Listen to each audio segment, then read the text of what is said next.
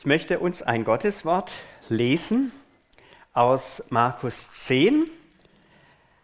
Einige Eltern brachten ihre Kinder zu Jesus, damit er ihnen die Hände auflegte, aber die Jünger fuhren sie an und wollten sie wegschicken. Als Jesus das merkte, war er empört. Lasst die Kinder zu mir kommen und haltet sie nicht zurück, denn Menschen wie ihnen gehört Gottes Reich. Ich versichere euch, wer sich Gottes Reich nicht wie ein Kind schenken lässt, der wird ganz sicher nicht hineinkommen. Dann nahm er die Kinder in seine Arme, legte ihnen die Hände auf und segnete sie. Ich möchte nochmal beten. Jesus, ich danke dir, dass du Kinder willst, dass du Kinder liebst über alles und dass dir ja, die Kleinen und Kleinsten so wichtig sind, dass wir davon sogar lesen in deinem guten Wort. Und ich danke dir, dass diese Gemeinde auch dieses Thema heute Morgen hat, lass Kinder Kinder sein. Und ich danke dir, dass du uns jetzt auch jedem begegnen willst. Amen. Lasst Kinder Kinder sein. Wer jetzt gedacht hat, ja, ich lehne mich jetzt ganz entspannt zurück, der irrt ein wenig, denn in einem ersten kurzen Impuls lade ich ein, in, so wie er sitzt, kurz zu connecten miteinander und sich so ein paar Fragen zu stellen. Denn ihr fangt ja nicht bei Null an, egal ob ihr jetzt eigene Kinder habt, ihr wart irgendwann mal ein Kind und äh, deshalb jetzt so ein paar kurze Fragen, so fünf, sechs Minuten, die wir uns nehmen, um äh, uns diesen Fragen zu stellen. Wer hat dich in deiner Kindheit positiv geprägt? Ja, und äh, wodurch ist diese Prägung gelungen? Was waren die Auslöser dafür? Und äh, vielleicht erinnert ihr euch an eure Lieblingslehrerin oder euren Lieblingslehrer. Von welcher Lehrerin oder von welchem Lehrer hast du den am meisten gelernt? Und was war denn das Besondere an ihr oder an ihm? Ich weiß, ich glaube, ihr könnt mal äh, über die Fragen bis morgen früh nachdenken und reden, aber so ganz kurz connecten miteinander, miteinander Köpfe zusammenstrecken, so wie ihr sitzt, vorne, hinten, äh, das kriegt ihr gut hin. Einfach ganz kurz Köpfe zusammenstrecken miteinander über diesen Fragen äh, reden. Ich gebe dann das Signal wieder, wenn die Zeit um ist. So.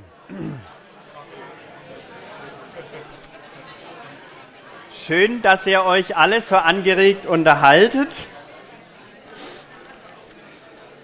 Darf man mal so blitzlichtartig zwei, drei Stimmen hören, was das Besondere war, was die positive Prägung war? Vielleicht einfach so laut mal kurz reinrufen. Was war das? Hm? Die Liebe. Die Gerechtigkeit. Die Gerechtigkeit. Ermutigung. Ermutigung. Mit dem Herzen dabei Gebet, Vorbild, die Tatze, mhm, mhm.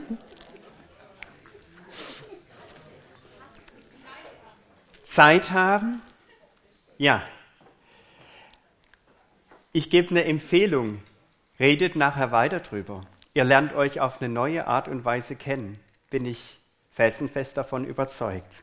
Und ihr habt ja noch viele Möglichkeiten auf der Freizeit. Ähm, also nutzt diese vielfältigen Möglichkeiten. Ich war diese Woche hier in Durlach was erledigen und ähm, habe dann gedacht, ich nutze die Zeit. Ich habe geguckt, was gibt es hier in der Pfinsstraße für einen Spielzeugwarenladen. Tatsächlich, es gibt einen, den bunten Hund. Und ähm, dann habe ich die ähm, Verkäuferin, die Inhaberin gefragt, sagen Sie mal, ich habe einen Sonntag hier in der Zehnstraße einen Gottesdienst zum Thema Lasst Kinder Kinder sein. Was fällt Ihnen dazu ein? Was brauchen Kinder, dass sie Kinder sein können? Ich war total überrascht über ihre Antwort, die sie mir gegeben hat. Freies Spielen war ihre erste Antwort. Da habe ich gesagt, das finde ich sehr überraschend, dass Sie das als Spielzeugwarenverkäuferin äh, sagen. Und dann hat sie gesagt, ja, das ist wichtig, nicht nur alles Mögliche da reinzupacken in die Kindheit. Und dann hat sie gesagt, Sie sehen ja in unserem Laden, wir haben hochwertiges Spielzeug und die Empfehlung, lieber eines, was ein bisschen hochwertiger ist, wo die Kinder auch dran lernen können, nicht nur was Fertiges. Dann bin ich ein bisschen weitergelaufen. Also ich habe keine Rundum-Umfrage gemacht, aber eine Frau mit Kinderwagen habe ich gedacht, okay, die quatscht auch mal noch an und habe sie gefragt, ähm, was bedeutet das, Kinder Kinder sein zu lassen? Und sie hat mir unabgesprochen das Gleiche gesagt.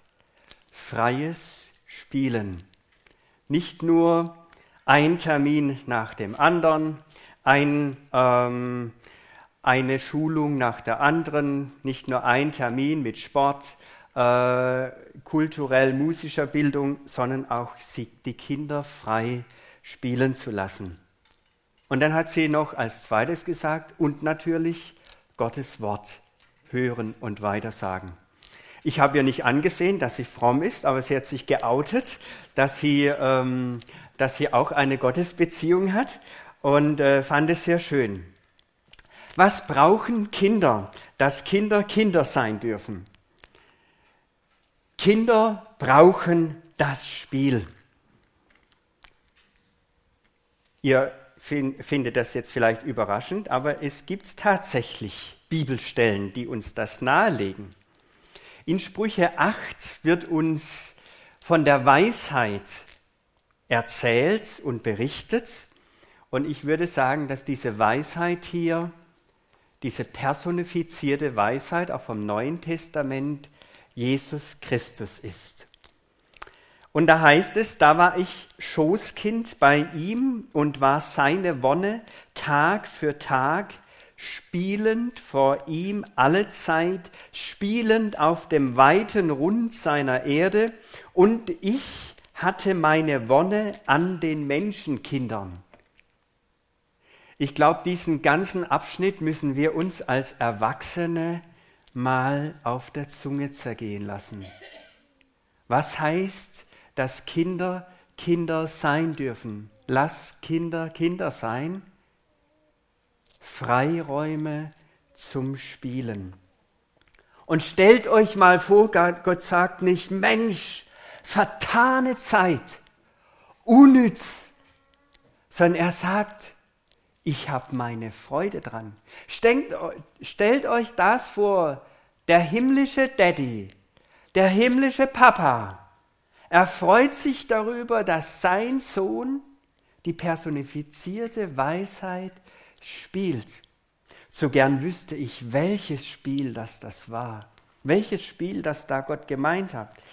Ob das jetzt Monopoly war, das äh, ich so gern mit meinem Papa gespielt habe, oder irgendwas anderes und global, spielend auf dem weiten Rund seiner Erde. Jetzt dürfen sich alle Mamas mal ganz festhalten auf ihren Stühlen, denn die nächste Stelle ist eine sehr interessante. Und ein Säugling wird spielen am Loch der Otter und ein kleines Kind wird seine Hand ausstrecken zur Höhle der Natter. Das ist natürlich der Blick in die Zukunft, aber es zeigt etwas von der Unbefangenheit der Kinder, von der Entdeckerlust, die in jedem Kind steckt. Kinder, die wollen immer Neues entdecken. Die Erzieherinnen unter euch, die wissen es, bei den ganz Kleinen, da müssen ganz viele Elemente reingepackt werden, möglichst in kleine, kleinste Einheiten, immer wieder Abwechslung, immer wieder was Neues. Wenn sie ein bisschen älter werden, ist der Spannungsbogen ein bisschen größer, aber auch die Lehrer, die wissen es, möglichst viel Methodik reinbringen, abwechslungsreich, konzentriert, damit möglichst viel hier oben verankert wird. Und ihr wisst ja, wir Menschen haben nicht nur ein Gehirn, sondern mehrere. Das Gehirn hier oben, hier unten, Bauchempfinden, Darm, Magen, all das ist auch, es ist nicht nur das Kopfgehirn. Und da braucht es vieles spielerisch zu entdecken. unbefangen spielen, angstfrei spielen. Und ich weiß, so manche Mutter macht sich Gedanken, wenn ihr Junge den Baum hochklettert oder auch das Mädchen die Kletterkunst hat im Blut und dann, ah, was wird wohl? Lasst mal freien Raum. Setzt gewisse Rahmenbedingungen, gibt Hilfestellungen, aber lasst die Experimentierfreude und Experimentierlust eurer Kinder, gebt dem Raum. Und ein weiterer Vers aus Sacharja 8, Vers 5, und die Plätze der Stadt sollen voll sein von Knaben und Mädchen, die dort spielen.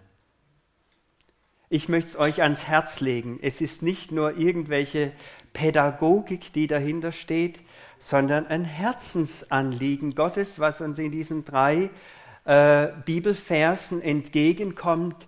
Spielen keine Nebensache, sondern etwas Schönes. Und ich freue mich, wenn auch Erwachsene spielen. Denkt auch, da an das Jesuswort, wenn ihr nicht werdet wie die Kinder, könnt ihr nicht in das Himmelreich kommen. Ich glaube, der Herr Jesus hat es sehr umfassend gemeint, dieses Wort. Was gehört denn da alles dazu? Auf jeden Fall mal das Spielen gehört zum Kindsein dazu. Kinder sind sorglos und vertrauensvoll. Das haben wir hier gesehen bei diesem Vers aus dem Jesaja-Buch. Kinder brauchen das Abenteuerspiel.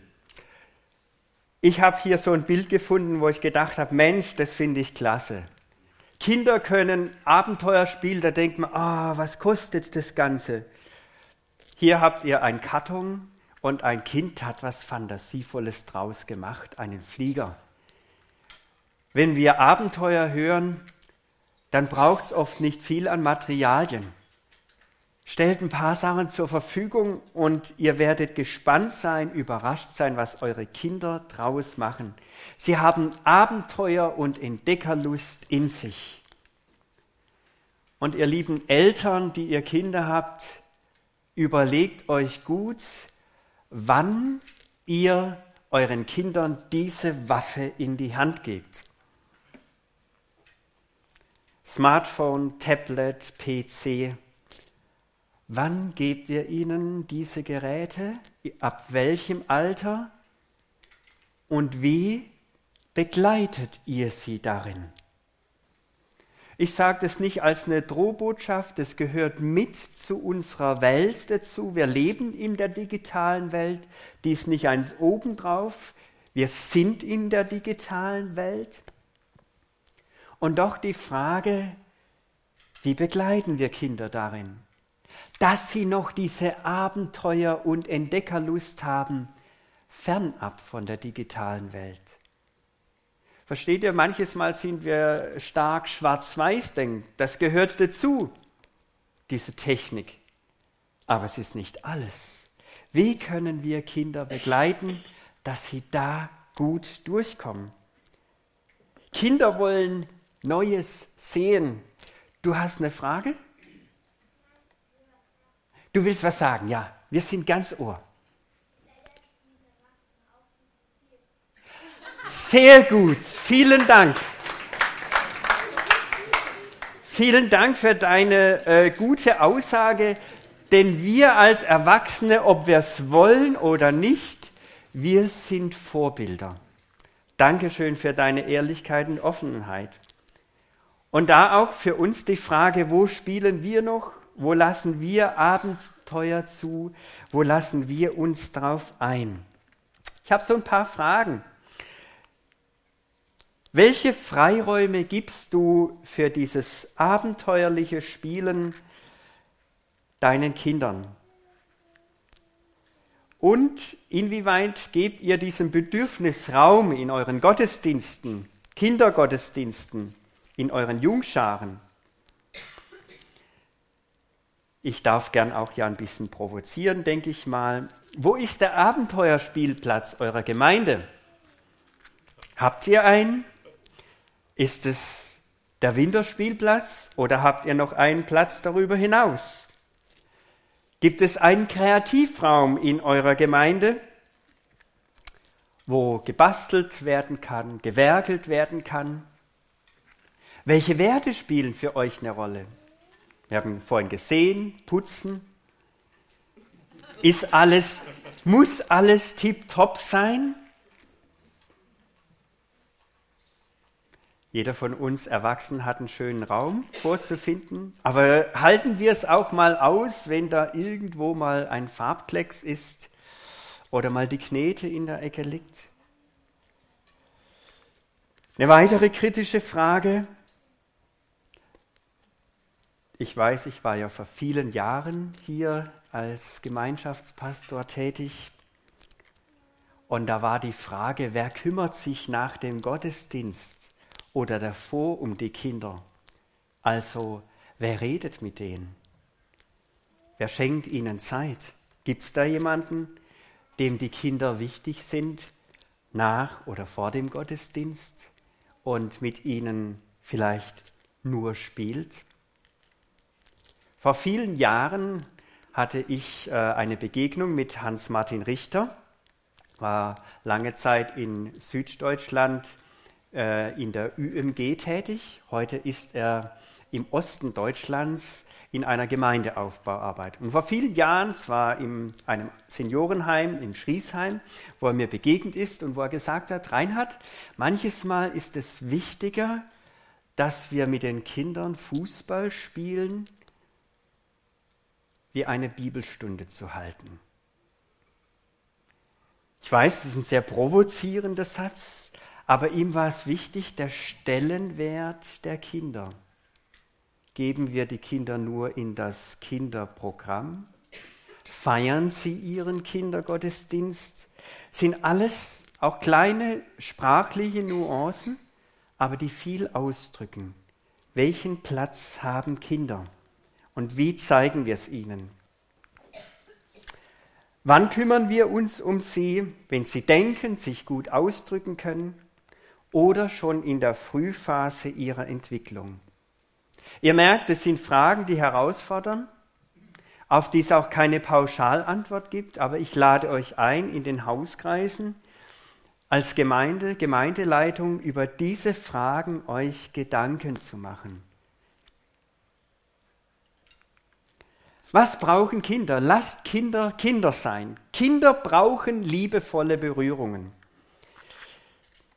Einige Kinder bracht, einige Eltern brachten ihre Kinder zu Jesus. Ich lese nochmal diesen wichtigen Text, damit er ihnen die Hände auflegte. Aber die Jünger fuhren sie an und wollten sie wegschicken. Als Jesus das merkte, war er empört. Lasst die Kinder zu mir kommen, haltet sie nicht zurück, denn Menschen wie ihnen gehört Gottes Reich. Ich versichere euch, wer sich Gottes Reich nicht wie ein Kind schenken lässt, der wird ganz sicher nicht hineinkommen. Dann nahm er die Kinder in seine Arme, legten die Hände auf, legte ihnen die Hände auf und segnete sie. Ich habe noch einmal im griechischen Grundtext nachgeschaut, welches Wort kommt hier vor. Es kommt hier in Vers 16 ein Wort vor, das nur zweimal im Neuen Testament vorkommt. Und es heißt wirklich in die Arme nehmen. Jesus berührt Kinder.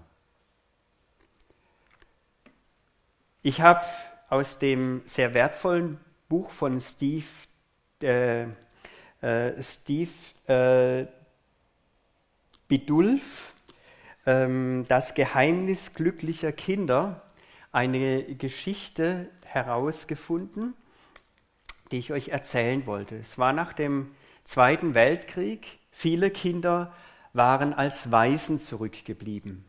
Es gab so zwei Vergleichsgruppen. Die eine Gruppe, die wurde in Obhut amerikanischer Hände gegeben, die sie sehr gut versorgt hatten. Sehr gut medizinisch versorgt, regelmäßig Vitamine verabreicht, sehr gut sterilisiert, alles tiptop, sauber, alles piekfein. Und eine andere Vergleichsgruppe, die in irgendwelchen Dörfern einfachen Dörfern überlassen wurden.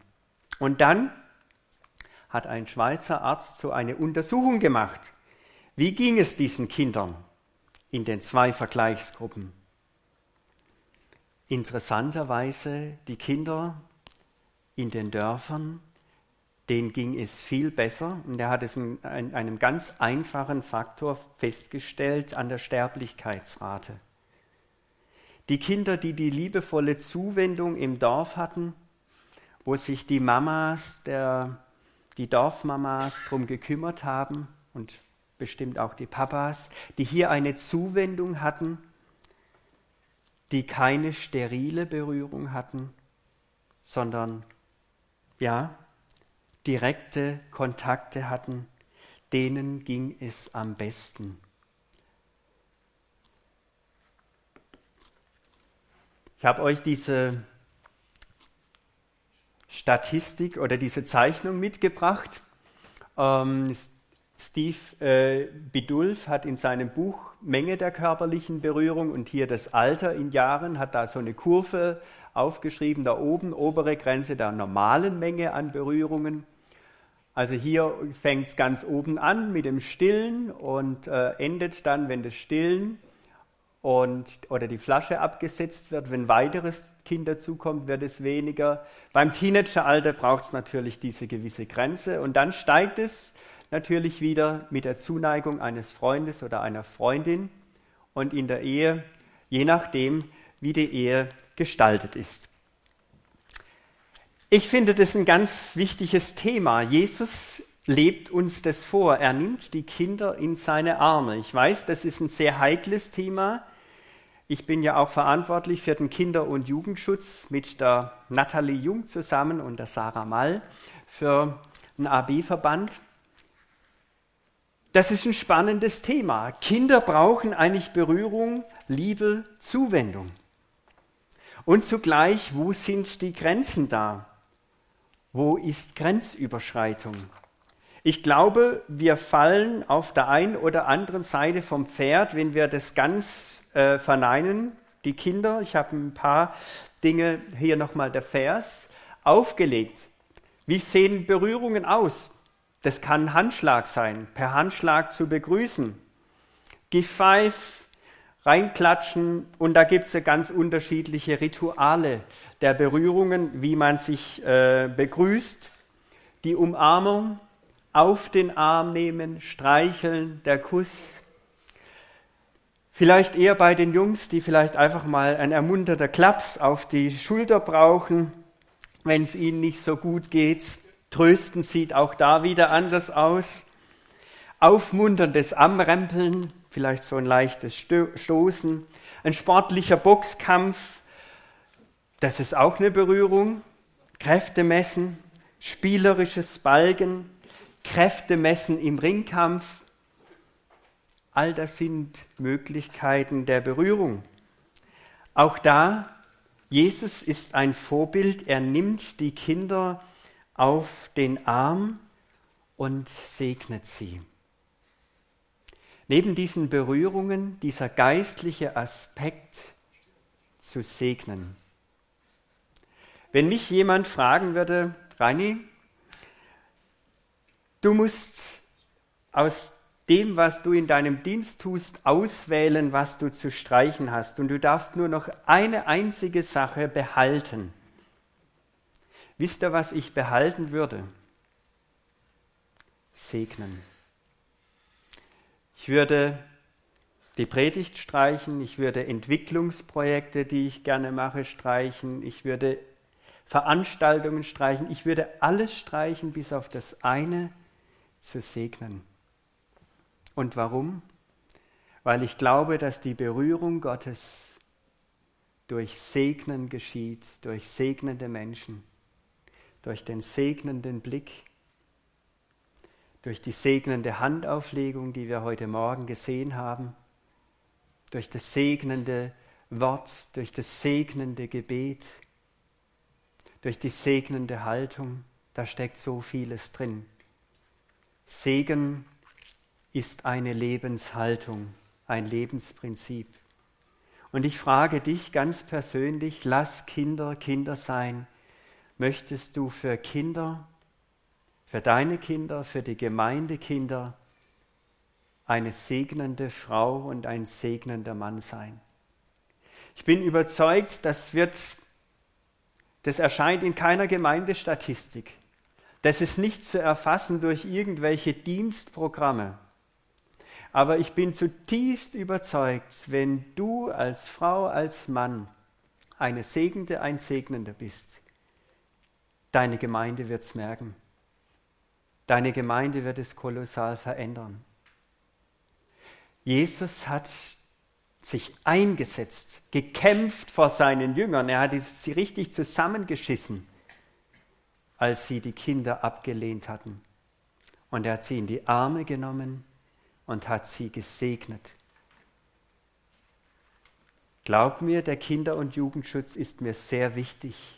Aber lassen wir uns das andere nicht nehmen, dass wir Kinder trösten dürfen, Kinder auch liebevoll berühren und sie segnen, in die Gegenwart Gottes stellen. Das heißt segnen.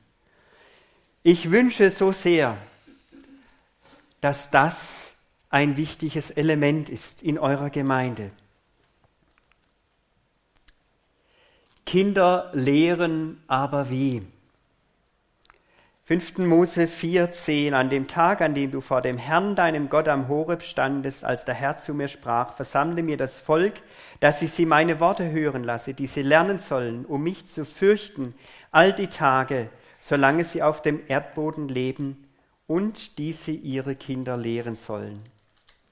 Und er soll sie eure Kinder lehren, indem ihr davon redet, wenn du in deinem Haus sitzt, wenn du auf dem Weg gehst, wenn du dich niederlegst und wenn du aufstehst.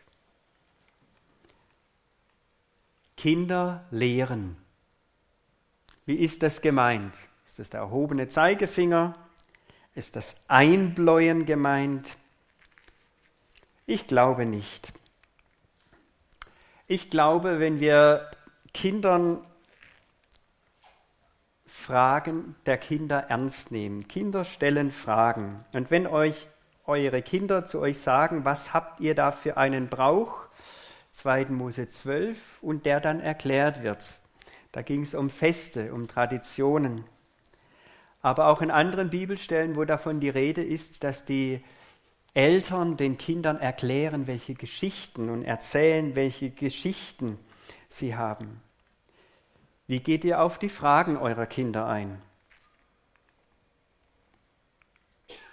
Habt ihr keine Zeit? Ich sage dir nur, Zeit hast du für das, was dir wichtig ist. Sind dir deine Kinder wichtig? Eine Geschichte geht mir bis heute unter die Haut.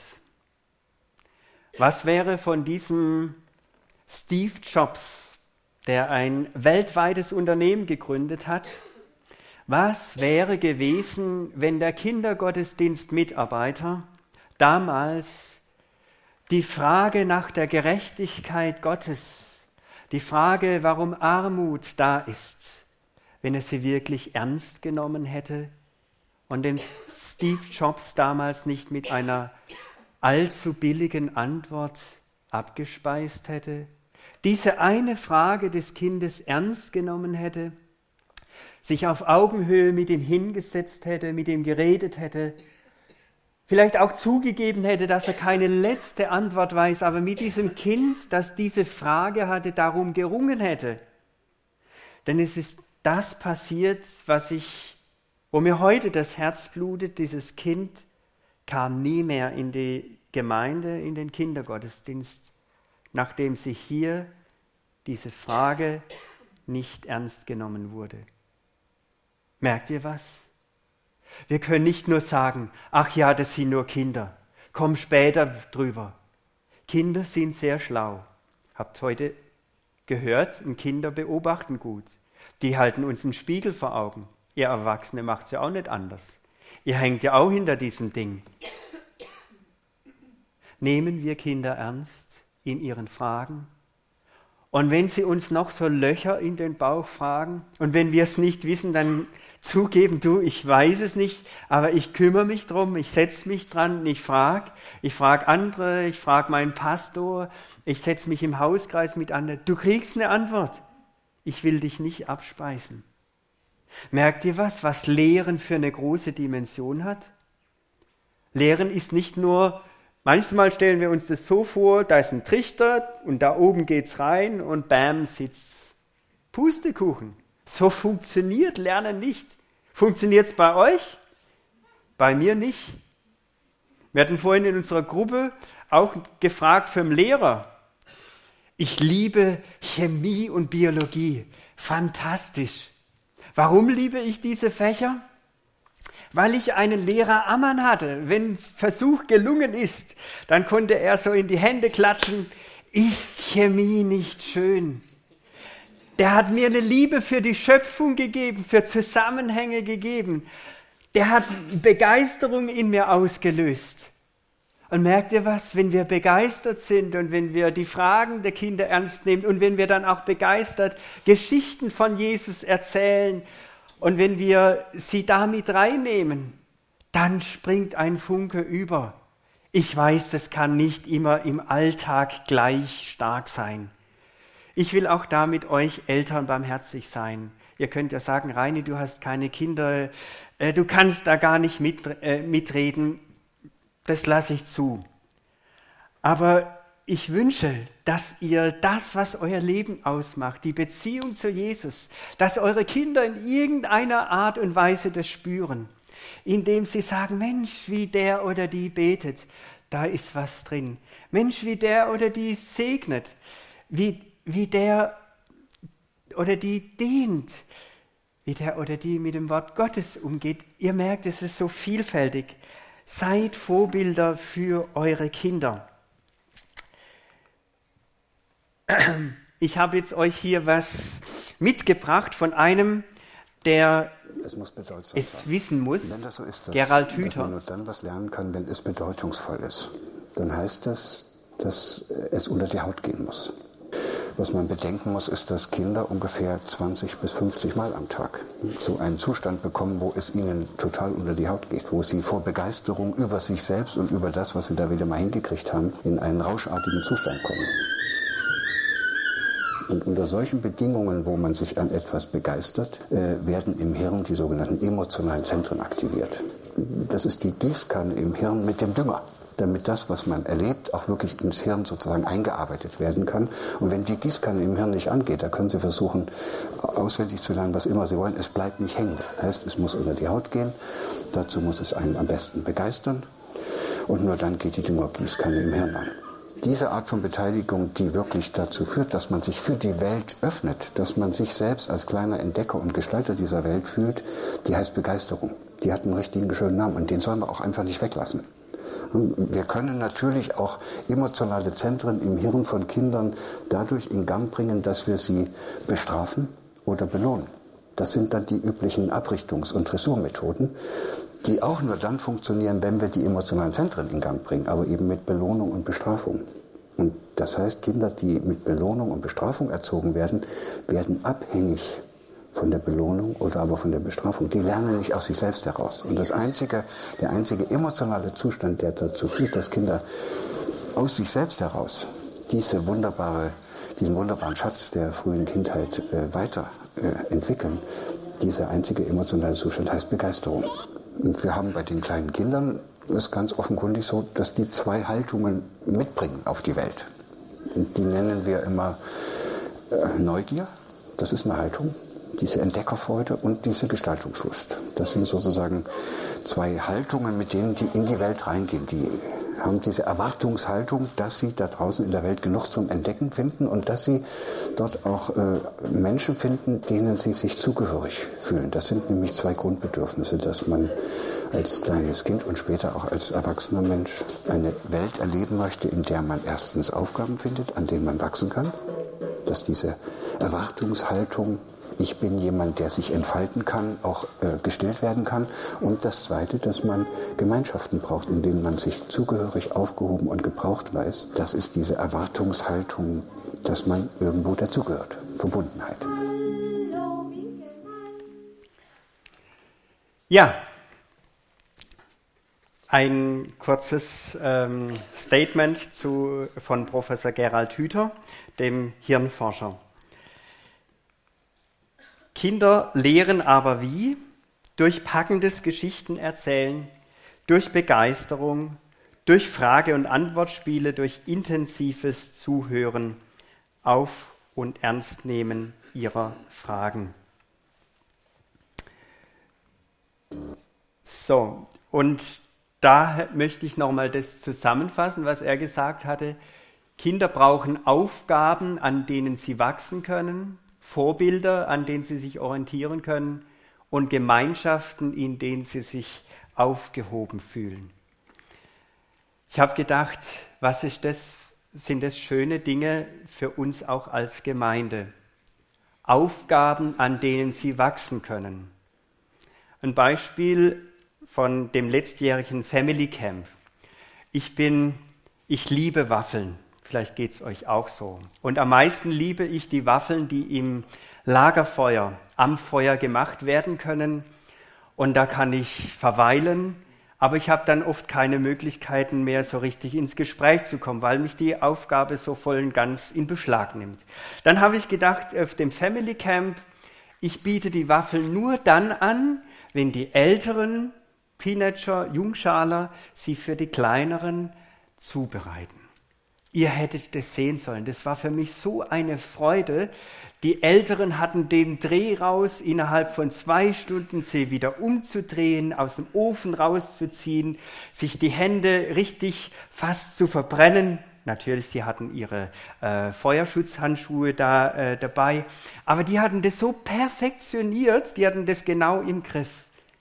Und sie sind mit ihrer Aufgabe gewachsen. Ich habe den Eltern hinterher ein dickes Kompliment gegeben, natürlich den, ähm, den Teenagern erstmal, aber auch den Eltern gesagt, ihr habt ganz tolle Kinder, die haben für die anderen Kinder Waffeln gebacken. Die hatten gar nicht daran gedacht, jetzt einfach selber eine Waffel zu nehmen. Die hatten zwischendrin schon, aber die waren so erfüllt für die Jüngeren, das zu machen. Aufgaben, an denen sie wachsen können. Das ist so eine praktische Aufgabe. Und dann mit reinzunehmen in eine Jungschar, vielleicht erstmal ein Spiel zu machen und dann reinzukommen, dann vielleicht eine kleine Hinführung zu machen, bis sie dann eine Andacht machen können und bis sie dann mal später im Teen-Jugendkreis, ja, eine Botschaft, einen geistlichen Impuls weitergeben können, der unter die Haut geht. Aufgaben, an denen sie wachsen können. Das Thema Vorbilder hatten wir ja sehr eindrücklich. Vorbilder, an denen sie sich orientieren können. Sei du ein Vorbild für deine Kinder, für die Gemeindekinder. Und was braucht es, dass sie sich in der Gemeinde wohlfühlen? Macht euch darüber Gedanken. Ich bin gespannt, wie Gott weiterformt. Geistliches Leben können wir nicht produzieren, aber wir können das Nest bauen. Ein Vogel, der kann alles dafür tun, dass das neue Leben entsteht. Aber die Grundlage ist, dass das Nest gut gebaut ist. Ich wünsche, dass ihr gute Nestbauer seid für eure Kinder, für eure eigenen, wie für die Gemeindekinder. Gott segne euch. Ich möchte beten.